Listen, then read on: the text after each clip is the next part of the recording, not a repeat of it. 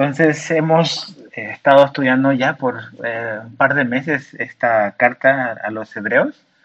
Y eh, es una carta que, decíamos que fue escrita para cristianos que estaban pasando por tiempos difíciles donde ellos estaban comenzando a pasar algún tipo de persecución o opresión y que estos eh, creyentes tenían como un, claro trasfondo judío eh, o hebreo, porque eh, todos los ejemplos que, que, el autor, que no sabemos quién es, usa toda esta referencia al sistema, al, antiguo pacto, a, cómo el antiguo pacto o las cosas que habían en la ley eran simplemente como una sombra que apuntaba hacia algo, hacia lo real que iba a venir en Jesús. Entonces, es muy evidente que su trasfondo son judíos que vinieron al cristianismo, pero que estaban aparentemente siendo como que presionados para regresar a un, al sistema anterior, al sistema antiguo, al, antiguo pacto. Pero ya que ha venido Jesús, el autor les está haciendo ver de que Jesús es superior eh, a, a, todo realmente. Y no es que está denigrando lo, lo pasado, porque lo pasado es simplemente eso, es como unas un señalamiento que apuntaba hacia lo que iba a venir, lo real, lo perfecto, lo completo, pero evidentemente les quiere hacer ver eso, que ya que Jesús vino, y ya que Él hizo todo lo que hizo por nosotros, muriendo en una cruz y resucitando, realmente en Él estamos completos y Jesús es perfecto y es superior a cualquier cosa y a cualquier persona. Entonces, vamos a, leer de los versos 1 eh, al 5 de Hebreos 9 y dice así. Dice, ahora bien, aún el primer pacto tenía ordenanzas de culto y un santuario terrenal, porque el tabernáculo estaba dispuesto así. En la primera parte, llamada, llamada el lugar santo, estaban el candelabro, la mesa de los panes de la propiciación. Tras el segundo velo estaba la parte del tabernáculo llamada el lugar santísimo, el cual tenía un incensario, eh, de oro y el arca del pacto cubierta de oro por todas partes, en la que estaba una urna de oro que contenía el maná, la vara de Aarón que reverdeció y las tablas del pacto, y sobre ella los querubines de gloria que cubrían el propiciatorio, de las cuales eh, cosas no se puede hablar ahora en detalle. ¿no? Entonces, eh, aquí el, el énfasis eh, de Hebreos hemos dicho que se nos quiere presentar a Jesús como superior a todo lo anterior, ¿no? A Abraham, a Moisés, a Aarón, a, la ley. Eh, Jesús es, único, es superior. Y, realmente en esta parte central, en estos últimos capítulos que hemos visto, el autor ha usado como esta, esta um, idea de contrastes, de, poner por un lado lo, previo con, con, lo nuevo, ¿no? Y así eh, vernos eh, o hacernos ver la superioridad de, Jesús. Hoy vamos a ver que el tabernáculo eh, terrenal es inferior al tabernáculo celestial, ¿no? Y cómo eso tiene que ver con el adorador, con la persona que iba a adorar en el tabernáculo terrenal y el que ahora puede tener acceso a Dios por medio de Jesús. Ahora aquí hay, hay una idea que es creo que la más importante en la porción que vamos a ver del verso 1 al verso 14 que tiene que ver con nuestra conciencia. Si te fijas en el verso 9, eh, baja tantito al verso 9, porque esta es la idea, de, la idea central de esta porción. El verso 9 dice, eh, la segunda parte del verso 9 dice, en cuanto a la conciencia a la que practica ese culto. Entonces ahí está esa palabra conciencia. Baja hasta el verso 14, Hebreos 9, 14, dice, limpiará vuestras conciencias de obras muertas entonces, esa es la idea. El autor a los hebreos va a usar toda esta comparación, este contraste entre lo antiguo o el antiguo pacto y el nuevo pacto y cómo eso influye en la conciencia de la persona que se acerca a Dios y la que se quiere acercar a Dios. Entonces, básicamente es una conciencia culpable. Ahora, en los primeros cinco versículos hablamos, y aquí el autor nos pone esta imagen del tabernáculo terrenal. ¿Qué es el tabernáculo? Y, ojo, eh, no, está diciendo el templo, está remontándose aún más atrás al tabernáculo, al que los hijos de Israel eh, construyeron por el diseño que Dios le dio a Moisés en el desierto. eh, y esta como tienda de campaña grandota móvil donde los hijos de Israel adoraban a Dios. Pero, ¿qué era el tabernáculo? El tabernáculo, básicamente, si lo pudiésemos definir en, tres palabras, es un lugar de encuentro. El tabernáculo era un lugar de encuentro, eh, hecho por, hombres, obviamente. Eh, dice que es un santuario terrenal, dice el verso 1, pero era eso, era un lugar de encuentro. Y acompáñame, abre, retrocede ahí al segundo libro de la Biblia, que es el libro de Éxodo, eh, Éxodo capítulo 33. Éxodo 33, desde los versos 7 al 10. Éxodo 33, del 7 al 10. Y yo te voy a leer eh, en la Biblia de las Américas, como lo pone en la Biblia de las Américas. Éxodo 33, 7 al 10. Dice así. y acostumbraba Moisés tomar la tienda y la levantaba fuera del campamento a buena distancia de él. Está hablando del tabernáculo. Dice, y la llamó la tienda de reunión. Y sucedía que todo el que buscaba al Señor salía a la tienda de reunión, que estaba fuera del campamento. Y sucedía que cuando Moisés salía a la tienda, todo el pueblo se levantaba y permanecía de pie, cada uno a la entrada de su tienda, y seguía con la vista a Moisés hasta que él entraba en la tienda. Y cuando Moisés entraba en la tienda, la columna de nube descendía y permanecía a la entrada de la tienda, y el Señor hablaba con Moisés. Verso 10. Cuando todo el pueblo veía la columna de nube situada a la entrada de la tienda de reunión, todos se levantaban y adoraban, cada cual a la entrada de su tienda. Entonces, básicamente, el tabernáculo se define como este lugar de encuentro en el cual eh, Dios se reúne en un punto con su pueblo, con su gente. Varias veces repite aquí eh, la tienda de reunión. Y eso es básicamente el tabernáculo. Es un lugar, un punto de encuentro. Ahora, algo muy importante, regresando ahí a Hebreos 9, es que dice, eh, ahora bien, aún el primer pacto tenía ordenanzas de culto y un santuario terrenal, este tabernáculo, este lugar de encuentro. Este culto, esta adoración a Dios, este lugar donde los hijos de Israel adoraba, dice que tenían ordenanzas. O sea, había un protocolo, había ciertas reglas a cumplir y eso es muy, muy importante. Eh, no sé si eh, al día de ayer eh, tuviste la oportunidad de ver el lanzamiento del Falcon 9, de esta empresa conjunta entre SpaceX y la NASA. Y después de nueve años, Estados Unidos volvió a poner en el espacio a dos astronautas. Pero si, si tú te fijas y observaste, este, este, lanzamiento tenía que ser el día miércoles y se postergó porque el clima no era favorable. Pero todos los protocolos que la NASA y que SpaceX tienen para finalmente lograr un lanzamiento son súper estrictos. ¿Por qué? Porque ante, ante cualquier cosa ellos quieren proteger la vida de los astronautas. Hay un montón de reglas, un montón de protocolos de seguridad para proteger la vida de los astronautas para que la misión sea exitosa. Ok, de la misma manera, este lugar de encuentro donde Dios puede encontrarse con su creación, con su gente, y su gente puede encontrarse con Dios. El hombre no puede llegar y ir a Dios como él quiere, ¿ves? Porque si nosotros no siguiésemos los protocolos de seguridad para nuestra supervivencia, porque tú y yo no nos podemos acercar a Dios, nos moriríamos, no estamos preparados para encontrarnos con Dios como es. Entonces Dios estableció, como dice aquí, ordenanzas, protocolos, por decirlo de alguna manera, para protegernos a nosotros de no morir cuando nos encontramos con Él. Pero Él es un Dios que ha establecido un camino, una posibilidad, para que Él, siendo infinito, siendo todopoderoso, y nosotros, criaturas pequeñas, podamos acercarnos a nuestro Creador y encontrarnos con Él. Entonces, por eso hay ordenanzas, por eso hay estos protocolos. Tú dices el Antiguo Testamento, tanta cosa que era necesaria hacer. Dices, es, es interminable. Efectivamente, porque es para nuestra protección. Si no, nos moriríamos. No podemos ir a Dios como a nosotros nos place.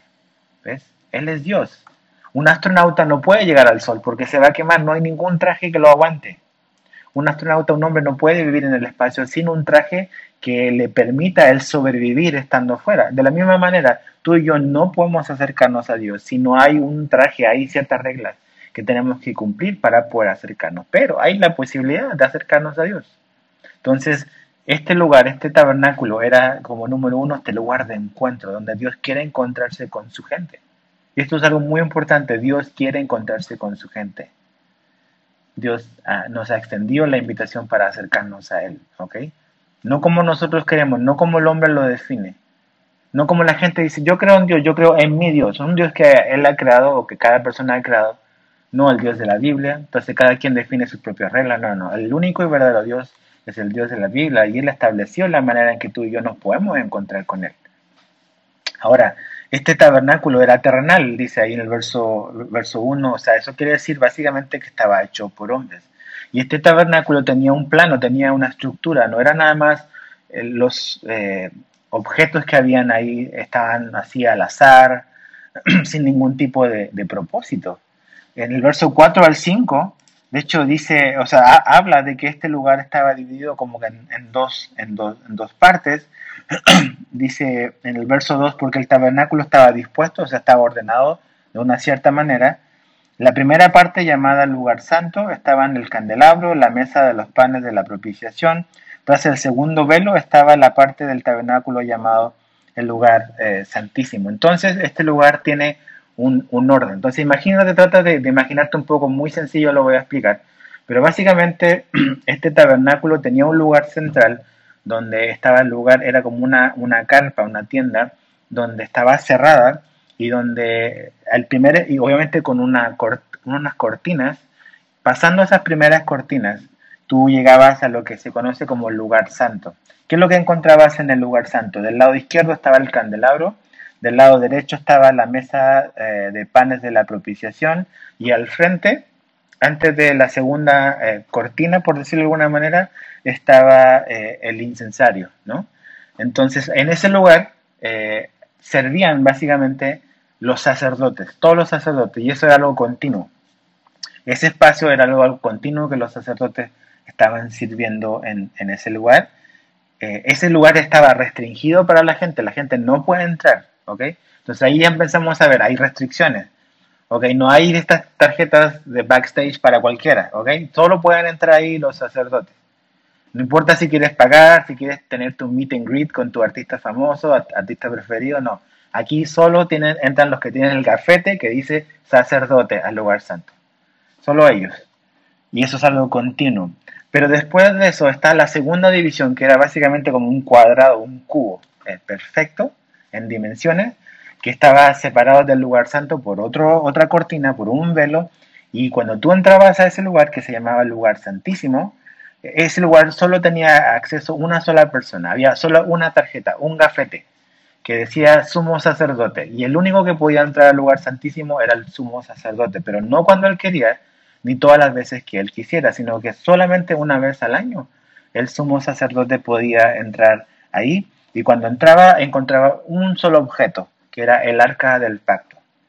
El arca del pacto, como dice aquí, estaba cubierta de oro y dentro de esa arca del pacto habían tres eh, como implementos o elementos, que era el maná, eh, la vara de Aarón y las tablas de la ley. Eso era lo que encontraba. Y una vez al año, en el día de la expiación o Yom Kippur, el sumo sacerdote entraba y ahí eh, veía o la gloria de Dios se manifestaba de una manera eh, un poco visible para el, sumo sacerdote. Entonces, todos estos objetos, todo este tabernáculo, como vimos la semana pasada, se nos dijo que tenían como un significado tipológico, o sea, eh, representan algo, son la sombra de algo que tiene que ver con el cielo. Dijimos que el tabernáculo terrenal era como este Lego pequeñito, que era simplemente una representación, ¿se acuerdan la semana pasada de la Estatua de la Libertad? Que el Lego sacó esta pequeña Estatua de la Libertad que es una sombra de la verdadera, el tabernáculo es lo mismo, era, es, es una pequeña maqueta sencilla y entendible de lo que es eh, el cielo. Entonces, eh, todas estas cosas tienen un significado que son símbolos y como dice, son sombras de cosas que, que, veremos y que vendrían después. Ahora, algo muy, muy interesante, y por eso no, no, quiero profundizar en el significado porque podemos pasar horas en eso y a lo mejor no tiene mucho provecho, es por lo que dice en el, el verso 5. Dice, y sobre ella los querubines de gloria que cubrían el propiciatorio, ¿no? Dice, las cuales cosas no se pueden ahora hablar en detalle. O sea, esas cosas, no, este no es el tiempo, dice la carta a los hebreos, para hablar en detalle. Nada más, eh, lo que tenemos que entender es que Dios estableció un camino, una forma muy restringida para, eh, para que alguien accediera a él. Un grupo reducido de hombres tenía acceso al lugar santo y un solo hombre tenía acceso a, Dios una vez al año eh, en el día de la expiación. ¿ok? Esa es la idea, eso es lo, lo importante. Ahora, fíjate el verso 6 al verso 10. Dice, y así dispuestas estas cosas en, primer, en la primera parte, o sea, lo que sería como el lugar santo, dice el verso 6, del tabernáculo entran los sacerdotes continuamente, dice, para cumplir los oficios del culto. Ahí está lo que dije hace un rato. En esta primera parte, donde estaba el candelabro, donde estaban los panes y donde estaba el incensario, entraban únicamente los sacerdotes. Acuérdate que los sacerdotes tenían que ser de la tribu eh, de Leví y tenían que venir de la familia de Aarón. Eh, y que dentro de esos sacerdotes había uno que era el más importante, que es el sumo sacerdote, que él podía entrar y tenía el color privilegiado para entrar, el gafete privilegiado para entrar al lugar santísimo. Entonces, eso dice que dice el verso 6 que esto, estos sacerdotes continuamente estaban entrando y saliendo, o sea, siempre había movimiento pero lo único que podían entrar era un grupo reducido de sacerdotes a este lugar para poder tener acceso a Dios y contacto con Dios. ¿Ok? Pero fíjate el verso 7. Pero en la segunda parte, ¿la segunda parte cuál es? Es el lugar santísimo, este es cubo, ¿no? Dice, pero la segunda parte, solo el sumo sacerdote una vez al año. Dice, no sin sangre. O sea, no es nada más así como que yo entro porque soy el sumo sacerdote. Dice, no sin sangre, la cual ofrece por sí mismo y por los pecados de ignorancia, dice, del pueblo, dando el Espíritu a entender, verso 8, con esto que aún no se había manifestado el camino al lugar santísimo, entre tanto que la primera parte del tabernáculo estuviese en pie. Por lo cual es símbolo para el tiempo presente, dice, según el cual se encuentran eh, ofrendas y sacrificios que no puedan hacer perfecto en cuanto a la conciencia al que practica este culto. Aquí es muy importante. En cuanto a la conciencia al que practica este culto. Dicen, no pueden hacer perfecto nuestra conciencia. Este tipo de culto, esta manera de acercarse a Dios. Verso 10. Ya que consiste solo de comidas y bebidas, de diversas abluciones y ordenanzas según la carne, impuestas hasta el tiempo de reformar las cosas. Entonces, básicamente dice, en la primera área que está restringida, solo ahí pueden entrar los sacerdotes, están ahí sirviendo. La última parte, el área de máxima restricción, entra un hombre, el sumo sacerdote, no antes sin haber ofrecido por sus propios pecados, con sangre, y por los pecados del pueblo, ese es el día de la expiación o el Yom Kippur, y ahí puede él de esa manera puede entrar a este lugar eh, como que muy, muy eh, sagrado, lugar santísimo, una vez al año, después de ofrecer. O sea, tiene algo que ofrecer. Si no, no puede. Tiene que sangre inocente, sangre de, un animal eh, para cubrir los pecados propios y los pecados de toda la nación, pecados nacionales. Ahora, esto, esto es lo que quiero que, entendamos. y esto creo que es lo, lo importante. ¿Cuáles eran las implicaciones para el sumo sacerdote entrar a ese lugar? ¿Qué, qué, qué, significa ese lugar? Ese lugar significa un lugar peligroso. Es un lugar peligroso.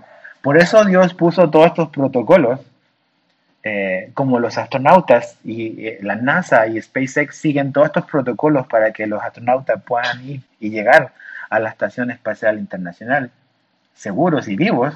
Dios tiene sus protocolos, ¿ves? Entonces, eso no quiere decir de que no haya riesgo implícito, porque sí lo hay. Entrar a ese lugar era un lugar muy, muy riesgoso para un hombre.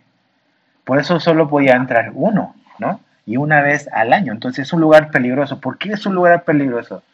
Porque es algo que nunca debemos de olvidarnos. Y sabes que es muy, a veces, como difícil a lo mejor para nuestra cultura occidental, para la iglesia moderna, entender esto, que que servimos a un Dios que es santo. La Biblia dice que Dios es tres veces santo.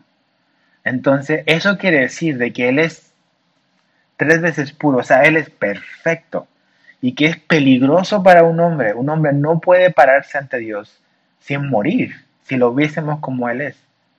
Entonces, eh, el, Dios proveyó de un camino para que una vez al año eh, un hombre en toda la tierra, un solo hombre en toda la tierra pudiera tener acceso a un espacio restringido donde pudiese tener cierto contacto con, con Dios. Pero es un lugar riesgoso, ¿no? De hecho, los sumos sacerdotes tenían, se ponían como una especie de campanitas.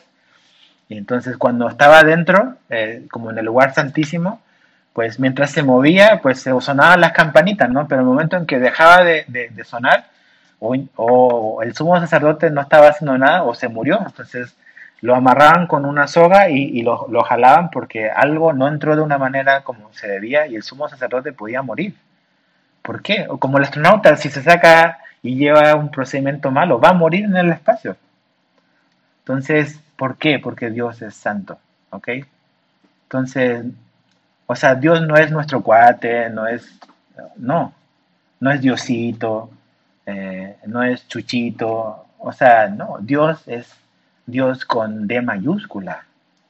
Eh, o sea, la reverencia que Israel tenía lo llevaba incluso ni siquiera a querer pronunciar su nombre. Entonces, obviamente nosotros tenemos acceso ahora a través de Jesús, pero lo que tenemos que entender es que realmente este lugar era un lugar peligroso para el sumo sacerdote entrar. Y era un lugar donde si alguien no era el sumo sacerdote y entraba de la manera en que quisiera, iba a morir. Porque Dios es un Dios santo, porque no podemos acercarnos nada más así como tú y yo queremos. Otra cosa importante es lo que dije hace un rato, es esta idea que es importante, que esto es un área restringida. Era un área restringida. Y eso es importante para que nosotros entendamos lo que tenemos ahora. Porque acuérdate, la idea de la carta a los hebreos es mostrarnos que el nuevo pacto es infinitamente mejor que el antiguo. ¿Por qué es infinitamente mejor que el antiguo? Porque el antiguo estaba restringido el acceso a Dios. A este lugar santo solo entraba un pequeño grupo de hombres y al lugar más íntimo solo entraba uno y una vez al año. Entonces, el acceso a Dios era restringido, era restringido. Ah, leímos recién en Éxodo que cuando Moisés va a entrar, la gente se paraba desde la puerta de su casa, básicamente, y miraba y adoraba desde ahí, desde lejos. Pero solo Moisés eh, tenía esta comunicación con Dios y después, cuando se instauró el sacerdocio de Aarón, pues él, como el sumo sacerdote, era el único que podía entrar. Entonces, el acceso a Dios era restringido. Otra cosa muy importante, que el antiguo pacto, en comparación al nuevo, el antiguo perdonaba o su perdón era limitado, o también pudiésemos decir su perdón estaba restringido. Porque fíjate en el verso 7. En el verso 7 dice, pero la segunda parte, que es el lugar santísimo, eh, solo el sumo sacerdote una vez al año, no sin sangre, el cual ofrece por sí mismo, y chécate, por los pecados de ignorancia del pueblo. Y eso es muy importante verlo, ¿ok? No dice nada más por los pecados del pueblo, dice por los pecados de ignorancia del pueblo. ¿Qué quiere decir eso? Que el, antiguo pacto proveía de un perdón que estaba restringido, que estaba limitado. Porque estaba provisto para los pecados de ignorancia. Pero sabes que hay muchísimas cosas que tú y yo hacemos por ignorancia, que pecamos en contra de Dios porque somos ignorantes, ¿ok? Pero ¿sabes cuál es nuestro problema? Y el problema de la humanidad es que hay muchísimos e infinitamente más pecados que sí sabemos que no los hacemos por ignorancia. Y ahí es donde estamos en problema. No es tanto lo que no sabes, sino lo que sí sabes, lo que yo sí sé y que peco voluntariamente e intencionalmente. ¿Qué onda con esos pecados? ¿Ves? ¿Qué, onda con el adorador, con el israelita que iba y ofrecía y ofrecía un sacrificio por sus pecados de ignorancia y que este sumo sacerdote pues en realidad como que intercedía o mediaba entre el pueblo pecador con un Dios, pero ofrecía pecados por los pecados de ignorancia. Pero por eso dice, ok, ¿Y qué onda con la conciencia del adorador que sabe que lo que tenía que hacer no lo hizo? ¿Qué pasa con esos pecados que los hicimos con toda nuestra intención, con toda nuestra alevosía? Por eso hay, el pacto antiguo es inferior. No está diciendo, no lo está denigrando, ¿ok? Nada más está haciendo este contraste para mostrarnos que realmente el pacto que tenemos ahora por medio de Jesús es, es superior, es el mejor, ¿no? Ahora, aquí donde él introduce esto que yo dije a un inicio, la conciencia culpable. El verso 9 dice que este, este, este culto, esta manera de adorar a Dios del Antiguo Testamento, dice que presentan ofrendas y sacrificios, dice claramente, no pueden hacer perfecto, dice el verso 9, en cuanto a la conciencia al que practica el culto. El israelita que iba y, su sumo sacerdote ofrecía un sacrificio y todo este sistema no podía hacer y no podía limpiar la conciencia del adorador. No puede. No puede. Y tú y yo sabemos lo que es luchar con nuestra conciencia. Ahora, la Biblia nos dice que nuestra conciencia nos acusa. Busqué una definición en el diccionario de la Real Academia Española para ver cómo, cómo definen ellos este concepto de conciencia. Y la RAE lo pone así, conciencia es el conocimiento del bien y del mal que permite a la persona enjuiciar moralmente la realidad y los actos, especialmente los propios. Otra vez, Conciencia es el conocimiento del bien y del mal que permite a la persona enjuiciar moralmente la realidad y los actos, especialmente los propios. Ahora hay que agregar que la Biblia nos dice claramente que la conciencia es algo que ha sido dada por Dios. Por lo tanto, el estándar con el cual el hombre puede, eh, o la conciencia está como que en cierta manera eh, eh, dirigida, es el estándar de Dios porque es algo que Dios nos ha dado, no es algo que el hombre ha inventado. En todo el mundo, en todo lugar, por conciencia, el hombre sabe que mentir es malo, que robar es malo, que matar es malo. ¿Por qué? No porque hay una ley que lo estableció así, eh, impresa, sino porque eso es algo que Dios puso y nos cargó desde el nacimiento con eso. Podríamos, desde fábrica, venimos con ese software cargado en nuestra vida que se llama conciencia, que es algo que ha sido dado por Dios. Por creación, tú y yo somos seres no solamente físicos y espirituales, somos seres morales.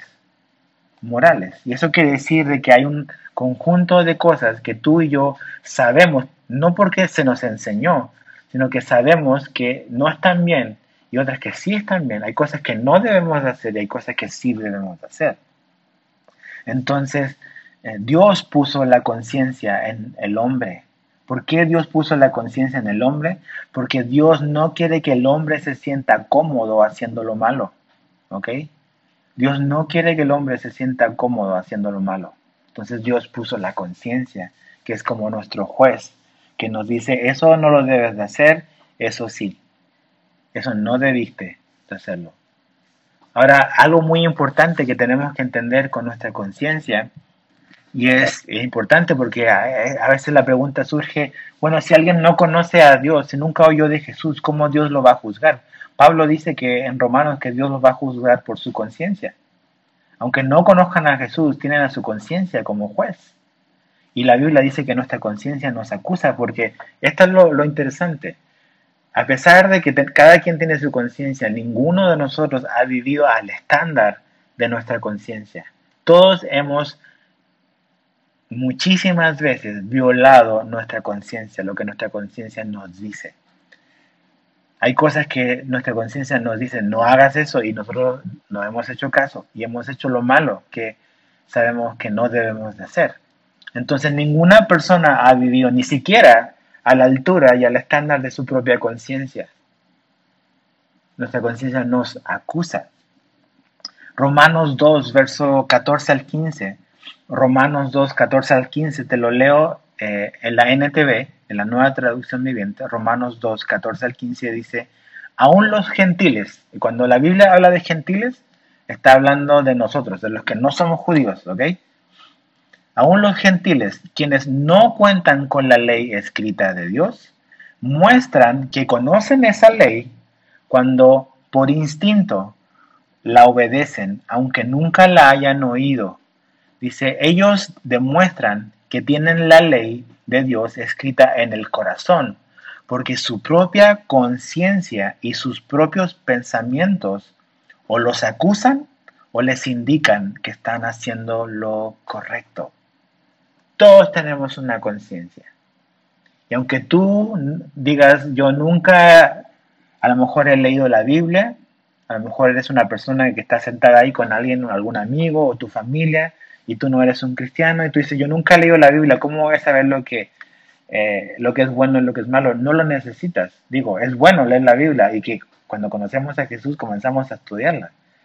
Pero Dios puso y cargó en ti este software llamado conciencia. Y tú sabes, porque la conciencia está conectada con Dios, es algo creado por Dios. Tú sabes cuántas veces tú has violado tu propia conciencia.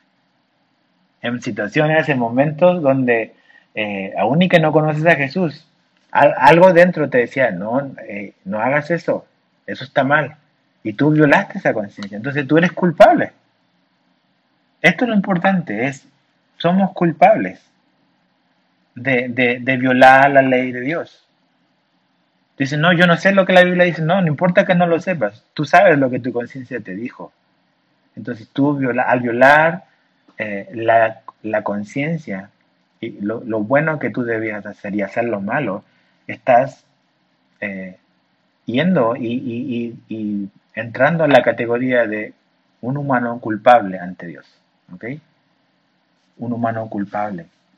Entonces, la Biblia dice en Romanos 3.10, Romanos 3.10, como dicen las escrituras, esto no es mi opinión, como dicen las escrituras, no hay ni un solo justo, ni siquiera uno. Entonces estamos en un serio problema, ¿ok? O sea, hay un problema, ¿eh? ¿ok? Dios quiere Dios no está escondido, ¿ok? Dios es santo y es perfecto. Dios quiere encontrarse con su creación. Dios estableció un camino para acercarnos a Él, pero el antiguo pacto estaba restringido, era limitado. No es que era malo, pero estaba incompleto. Y, el antiguo sistema no, no, resolvía este problema de nuestra conciencia, porque tú dices, ok, yo me quiero acercar a Dios, ok, entiendo que, que, que, no... Eh, que no he vivido de acuerdo a su estándar, que yo, no he obedecido sus mandamientos, yo, yo no, he, no he vivido una vida perfecta, le he hecho mal a nadie. Ok, Dios me ofrece un perdón, Él ofrece perdonarme, pero yo no con mi conciencia, mi conciencia me acusa porque yo conozco mi pasado y como tú lo conoces el tuyo. Hay muchas cosas que a lo mejor tu conciencia te está apuntando y te va a apuntar constantemente de lo que hiciste. ¿Cómo un adorador puede hacer, puede resolver eso? ¿Qué es lo que la, la Biblia provee para eso? Ahora, aquí en Hebreos 9, fíjate en Hebreos 10, el capítulo que viene después. Hebreos 10, lo vamos a ver en un par de domingos. Hebreos 10, verso, verso 2, dice, de otra manera cesarían de ofrecerse. Dice, pues los que tributan este culto, limpios una vez, no tendrían ya más conciencia del pecado. Dice, si el, si el antiguo pacto fuese completo y perfecto, si ellos hubiesen ofrecido sacrificio, ya hubiesen, no hubiesen seguido teniendo problemas de conciencia de su pecado, pero lo siguen teniendo, ¿ves? Siguen teniendo problemas de conciencia. El, sistema antiguo, el pacto antiguo, no tenía la capacidad de purificar las conciencias de los pecados en los cuales intencionalmente eh, lo hicimos. Verso Hebreos 10, verso 22. Eh, dice, Acerquémonos con corazón sincero y plena certidumbre de fe, purificados los corazones de mala conciencia, dice, y lavados los cuerpos con agua pura. Ahí está esta idea de conciencia purificada. ¿Quién puede limpiar la conciencia? ¿El sistema antiguo? ¿Cómo lidiamos con nuestra conciencia culpable? Ok, me quiero acercar a Dios. El Antiguo Testamento o el Antiguo Pacto proveía de limpiar ceremonialmente al adorador, ¿ok? Todas estas ordenanzas y estas como rituales, por decirlo de alguna manera, podían hacer a un adorador puro ceremonialmente, pero no le limpiaba su conciencia, no hacía un trabajo interno, simplemente era algo externo, como un símbolo de algo que vendría después. Pero el antiguo pacto no podía limpiar nuestra conciencia, no podía hacer un cambio interno. Como vimos la semana pasada, eh, la, la, ley básicamente decía obedece y vivirás, ¿ok? Obedece y vivirás. Pero ya que vino Jesús, dice, vive para que puedas obedecer. Por eso el pacto de Jesús, o el que Jesús nos ofrece en su sangre. Los sumos sacerdotes ofrecían sangre de un animal, pero la de Jesús es su propia sangre, es un pacto superior. Él puede hacer los cambios internos en nuestra vida. Él los hace. Ahora, piensa en esto. El sacerdote más santo, en el lugar más santo, en el día más santo del calendario, que el Yom Kippur, el día de expiación, no podía purificar ninguna conciencia, ni siquiera la de él. Imagínate al resto de los mortales. O sea, si el sacerdote más santo, en el lugar más santo, en el lugar santísimo, eh, en el día del año más santo, el día de la expiación, no podía ofrecer eh, como una mente y una conciencia purificada, ni siquiera para él, ¿qué pueden esperar el resto de los adoradores? ¿Cómo lidiamos entonces con nuestra conciencia que nos acusa de lo que éramos y de lo que hicimos con todas nuestras ganas y con toda nuestra alevosía en el pasado. ¿Ves? Eh, y piensa en esto, o sea, todos estos protocolos, todo este, como dice en el verso 1, todas esas ordenanzas, eh, todo esto le tomaba a un hombre, al sumo sacerdote, hacer para entrar solamente una vez al año por un breve momento, ¿no? Piensa en eso. Todo esto le tomaba a un hombre para entrar simplemente a un modelo a escala reducida de lo que es el cielo, y solo por breves momentos en un año. Este pacto es insuficiente, porque básicamente eh, no puede llevarte a una relación personal diaria con Dios. ¿Ok? El querer seguir esas cosas por muy, no estamos denigrando absolutamente nada, estudiamos el Antiguo Testamento, pero es una, es, es una apuntar hacia el nuevo y es preparar el camino y hacer ver nuestra necesidad para preparar el camino a Jesús. Pero esa manera de acercarse a Dios es insuficiente, porque no tiene el poder de transformarnos internamente, que es donde está el problema, en nuestro corazón. Entonces, todo este protocolo de seguridad para acercarse a Dios una vez al año, ¿Cómo puede ayudarte a ti a tener una relación con Dios hoy? No se puede, es insuficiente. No puede llevarte el antiguo pacto a tener una relación con Dios, como la que ofrece ahora Jesús por medio de su muerte y su resurrección. Porque esto es lo importante. Dios quiere tener una relación con nosotros. Eh, él no nos necesita más, sin embargo, quiere relacionarse con nosotros.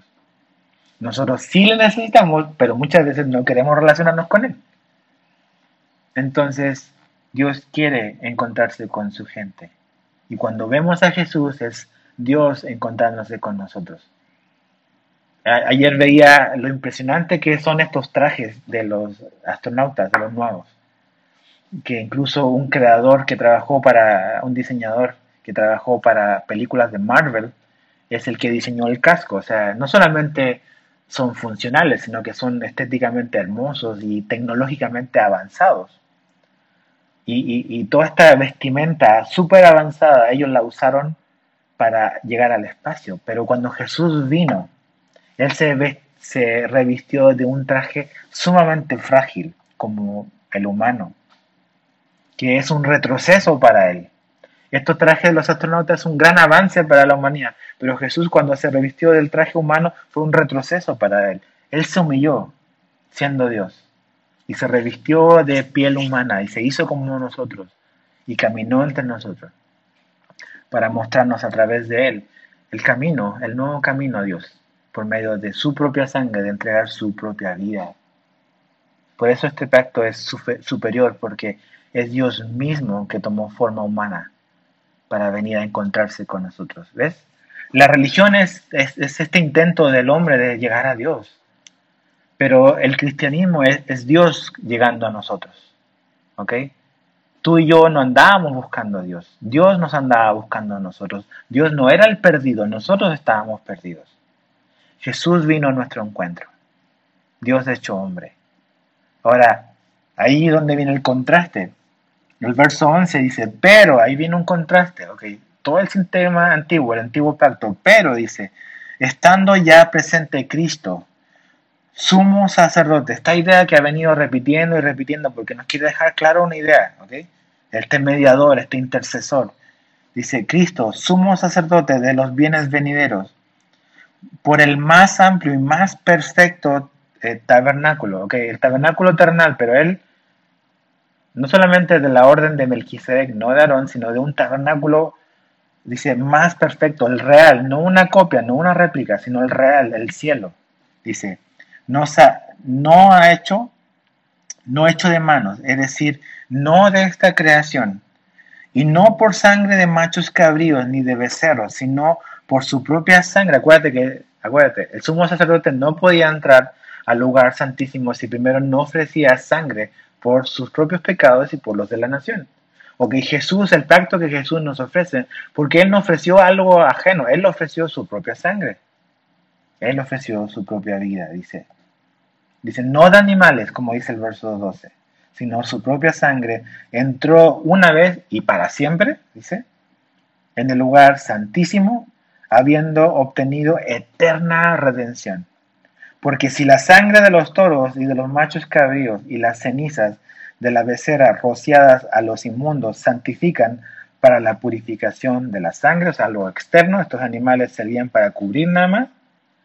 Dice, cuanto más, verso 14, la sangre de Cristo, el cual mediante el Espíritu Eterno se ofreció a sí mismo sin mancha a Dios, limpiará vuestras conciencias de obras muertas para que sirváis al Dios vivo. Entonces dice, ok, eso era antes. Así era la manera, restringida, peligrosa, limitada. Pero ahora estando ya Cristo es infinitamente superior. Es la única y más completa manera de llegar a Dios y encontrarnos con Él. El sumo sacerdote tenía que cumplir con una serie de eh, protocolos, pero lo que Él ofrecía la, sangre que él ofrecía como este animal inocente que moría, solamente podía eh, cubrir pecados, pero no podía limpiar la culpabilidad interna. Solo cubría, pero no limpiaba la conciencia, la culpabilidad. Su perdón, el perdón de Jesús, llega hasta lo más profundo, ahí donde realmente lo, tú y yo lo necesitamos, que era culpables, sentirnos culpables. O sea, ¿cuántas cosas tú y yo hicimos que realmente dices, o sea, eso es algo espantoso? Y, es horrible, es feo, estoy arrepentido. Y no es que me falte arrepentimiento, estoy arrepentido. Pero ¿cómo me, deshago de eso? ¿Cómo, ¿Cómo me puedo quitar encima de ese peso? ¿Qué, puede ocurrir o qué es lo que es necesario que ocurra para que ya eso lo deje ahí? O sea, digo, no me voy a olvidar, pero que ya me sienta libre. Es la fe en Jesús, mi amigo. Es la fe en Jesús, porque la fe en Jesús no solamente nos provee de salvación y perdón, sino que también Dios nos ofrece en Jesús la paz que necesitamos para poder dejar atrás nuestro, nuestro pasado y ya dejar la culpabilidad. ¿Cómo, cómo ocurre eso? Es lo que dice aquí eh, eh, en la carta a los hebreos, en, en estos versos. Dice, ¿cuánto más la sangre de Cristo? Dice el verso 14. Dice, el cual mediante el Espíritu Eterno se ofreció a sí mismo sin mancha a Dios, limpiará vuestras conciencias. ¿Qué, cómo? ¿no? ¿Cómo nuestras conciencias son limpiadas? Es por la sangre de Jesús, es por su vida que Él, en la cual Él se sacrificó a sí mismo, el que o lo que puede limpiar nuestras conciencias eh, manchadas y corrompidas. Algo muy importante que no debemos olvidar es que nadie nunca se va a salir con la suya con su pecado, ¿ok? Nadie se sale con la suya ante Dios. Y esta es la cosa. Es o tú lo pagas o Jesús lo paga. Pero nadie se sale con la suya con su pecado. Entonces Jesús vino a pagar la deuda. Pero eso se hace real en mi vida y Jesús paga mi deuda cuando yo pongo mi fe y mi, confianza en Él. Porque si yo no acepto la provisión de salvación, de perdón y de limpieza que Jesús me ofrece, yo voy a tener que responder por mis pecados. Pero si tú has puesto tu fe en Jesús, es Jesús quien responde y respondió por tus pecados. Eso ya fue juzgado. Entonces, al ya ser perdonado por algo que es infinitamente superior a cualquier cosa horrible que tú hayas hecho. Tú debes de saber de que realmente no solamente has sido perdonado, sino que Dios quiere recordarte de que tu pasado no tiene por qué ya perseguirte. Y, y ahí donde, donde tenemos que como que examinar nuestra fe y nuestro corazón. Porque si aún sigues eh, como con temor y con una conciencia culpable por lo que hiciste en el pasado, mi pregunta es, ¿has entendido realmente lo que Jesús hizo en la cruz o no? Porque quizás no has entendido lo que Jesús hizo en la cruz y aún sigues como con eso arrastrando. Ahora, no quiero decir con esto de que nunca más vayamos a batallar con nuestra conciencia, porque acuérdate, tenemos un adversario que se llama Satanás. Y una de las descripciones que se hace de Satanás, que es el acusador de los hermanos. Entonces, muchísimas veces Satanás va a querer eh, derribarnos y va a querer eh, condenarnos recordándonos nuestro pasado, lo que hicimos. Entonces, cuando decimos de que Dios eh, limpia y que Jesús pagó para limpiar nuestra conciencia, no estamos diciendo de que nos vamos a olvidar de lo que fuimos, ¿ok? O sea, eh, no es bueno tener mala memoria de quienes éramos, ¿ok? Pero el, el ser o el haber sido limpiadas nuestras conciencias significa que no olvidamos lo que somos, pero ahora podemos dar gracias porque realmente tú y yo hemos sido grandemente perdonados por Dios. Entonces, ¿por qué podríamos ser agradecidos si nos olvidamos de cuánto se nos perdonó, verdad? Entonces, al recordar dónde estamos, al recordar lo que hicimos, miramos nuestro pasado, no para quedarnos en condenación, sino para explotar en gratitud, en adoración, en servicio a, Dios. Eso es muy importante. Entonces, cuando alguien te diga, a ver, a ver, a ver, ¿qué haces tú aquí? Tú no puedes venir a adorar a Dios. O sea, mira lo que hiciste. Y tú dices, no, no, no, yo no vengo aquí por quien soy yo. Yo vengo aquí porque Dios me limpió. Y cada vez que, que a lo mejor Satanás quiera recordarte eh, y te quiera hacer mirar para atrás lo que hiciste en el pasado, tienes que ir aún más atrás y mirar la cruz. Ahí está la razón por la cual tú y yo podemos acercarnos a Dios. Porque hemos sido completamente perdonados, hemos sido limpiados y tenemos que aceptar eso y creerlo realmente. E, el sacrificio del antiguo pacto, que era lo, que, lo único que había hasta ese momento, ese sacrificio que hacía el día, en el día de la expiación el sumo sacerdote, por decirlo de alguna manera, tenía vigencia de un año, porque al otro año tenía que volverlo a hacer. Pero el sacrificio, la sangre de Jesús, este nuevo pacto, es eterno, porque dice que trajo salvación eterna, redención eterna, y de una vez y para siempre. No es necesario que Jesús muera a cada vez. Fue de una vez y para todas y para siempre. Por eso es superior. Por eso es muchísimo mejor. Ahora, Jesús no solo Él pudo y está capacitado por quién es Él para entrar al lugar santísimo, sino que chécate esto, Él también puede darle acceso a los que creen en Él. Piensa en eso. Cuando, o sea, cuando la gente, cuando el pueblo de Israel veía al sumo sacerdote que entraba, decía, bueno, en cierta manera Él es mi representante, va a ir ahí a sacrificar por, por mí, ¿no? Pero ellos no podían entrar.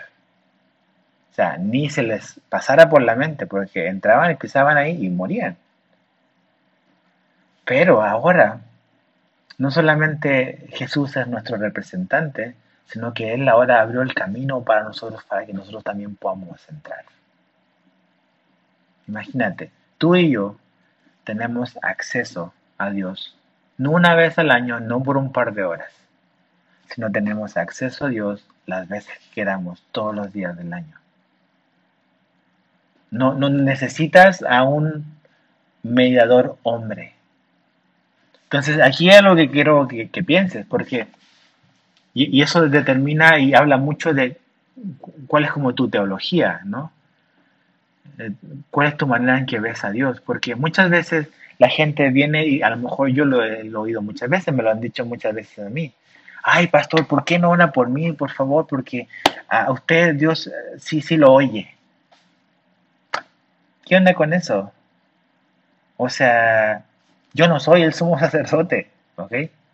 Tú tienes acceso al lugar santísimo, tú tienes acceso a Dios. Dios no escucha más mis oraciones que las tuyas. ¿ok? No vamos a Jerusalén eh, porque ahí está Dios. No, no, no. Dios, tenemos acceso a Dios ahora por medio de Jesús donde estemos, si tú has puesto tu fe y tu confianza en Jesús. No, pastor, es que yo sé que Dios, sus oraciones son más bonitas, que, que Dios a usted sí lo va a oír, a mí no. Esa es la mentalidad, esa es la mentalidad del antiguo pacto.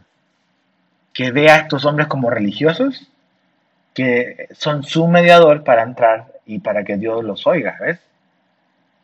mirar de lejos a Dios, porque hay alguien que está ahí. No, no, ahora tú puedes entrar. Tú puedes entrar y hablar con Dios por medio de la oración. Y Dios te va a escuchar a ti como me escucha a mí. Mis oraciones no son más importantes para Él que las tuyas. Entonces, ¿qué estás esperando? Cuando Jesús murió, ese día, el velo del lugar santísimo se rasgó de arriba para abajo. Dios está comunicando algo ahí.